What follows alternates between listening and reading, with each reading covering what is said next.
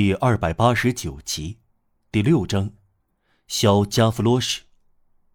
一，风的恶作剧。一八二三年以来，蒙菲美那间小饭店逐渐衰落，虽未跌进破产的深渊，但陷入小债务的污水坑里。塔纳迪埃夫妇又有了两个孩子，两个都是男的，一共是五个，两女三男。孩子很多，泰纳迪亚的女人在后两个孩子很小的时候就甩掉了他们，运气特好。甩掉这个字眼儿很合适，这个女人身上天性不全，这种现象的例子可不止一个。泰纳迪亚的女人像拉莫特乌当库元帅夫人一样，做母亲只限于爱自己的女儿，她的母爱到此截止。他对人类的仇恨从自己的男孩身上开始，在对他的儿子那方面，他的狠毒垂直而下，他的心在这里形成阴森森的绝壁。读者已经看到他憎恨长子，他厌恶另外两个男孩。为什么？不为什么？最可怕的理由和最无可争辩的回答是：不为什么。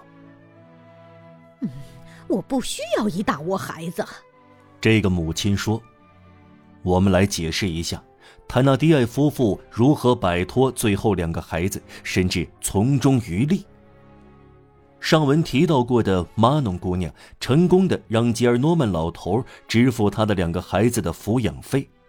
他住在塞莱斯坦沿河街，小麝香老街的拐角。这条街已竭尽全力把他的坏名声变成香气。大家记得，三十五年前，巴黎的塞纳河沿岸各区白喉肆虐。医学利用这次机会广泛试验明矾喷雾剂的疗效，今日已由外涂碘酒更有效的代替了。在这场流行病中，马农在一天中失去了两个男孩。一个在早上，另一个在傍晚，他们都还很小，这是一个打击。这两个孩子对他们的母亲很珍贵，他们代表每月八十法郎，这八十法郎按时领取。吉尔诺曼先生的年息代理人住在西西里王街的退休直达员巴尔日先生父亲，孩子死了，入息。也就埋葬了。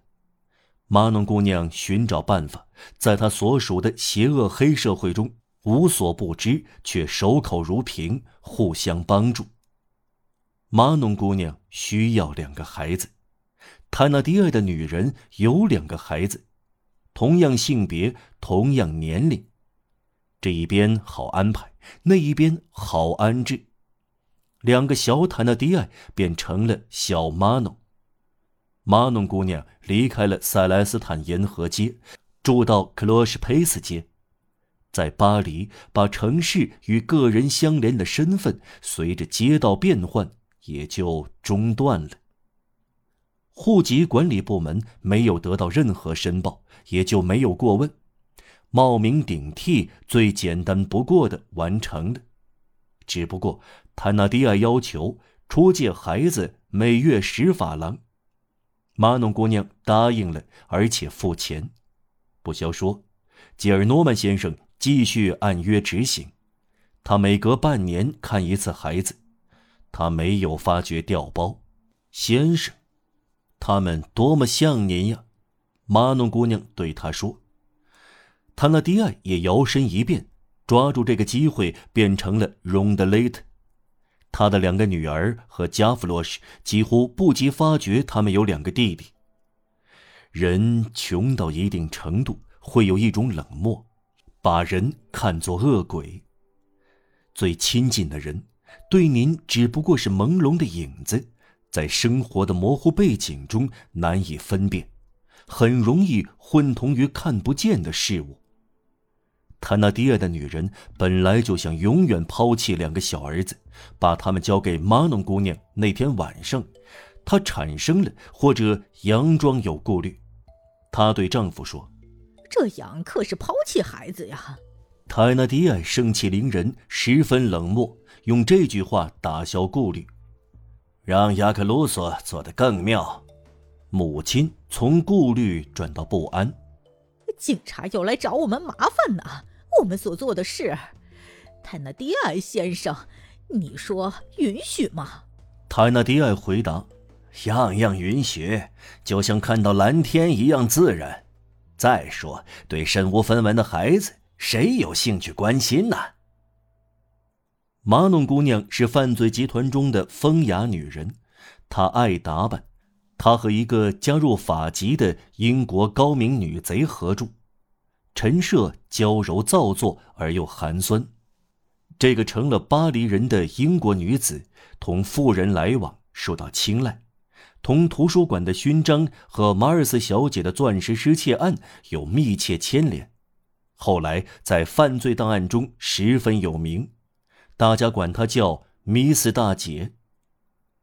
两个孩子落到马农手中，用不着抱怨，他们有八十法郎垫底，就像一切可供盘剥的东西受到了照顾，穿的一点不坏，吃的一点不差，几乎受到小先生一样的对待，同假母亲比同真母亲过得好得多。玛农姑娘要做贵妇，在他们面前不说切口。他们这样过了几年，塔纳迪埃遇见正确。一天，玛农姑娘交给他每月支付的十法郎，他对他说：“父亲要给他们教育了。”这两个可怜的孩子至今受到相当好的保护，即使这是厄运给的。如今突然被投进生活，不得不开始生活，像在荣德雷特的陋室那样大批逮捕歹徒，随后必然牵连到搜查和拘留。这对生活在公共社会之下的丑恶的黑社会，不是真正的灾难。这类事件在这个黑暗世界带来了各种各样的崩溃。泰纳迪亚一家的灾难殃及到玛农姑娘。在玛农姑娘把有关普吕美街的字条交给艾伯尼娜不久，一天，克罗什佩斯街突然来了一批警察，玛农姑娘被捕了，还有 Miss 大姐和全楼最可疑的人，他们被一网打尽。这时，两个小男孩在后院里玩耍，没有看到这场围捕。当他们想进去时，发现大门关闭，楼里。空荡荡的。对面一个补鞋匠招呼他们，交给他们一张他们的母亲留给他们的字条，字条上有一个地址：西西里王街八号年金代理人巴尔日先生。补鞋匠对他们说：“你们不再住在这里了，到那里去吧，就在附近，左边第一条街，拿这张字条去问路。”两个孩子走了，大的领着小的，手上拿着给他们领路的字条。他很冷，麻木的小手捏不住这张字条，在克罗什佩斯街的拐角，一阵风把字条吹跑了。由于黑夜降临，孩子找不回字条，他们开始流落街头。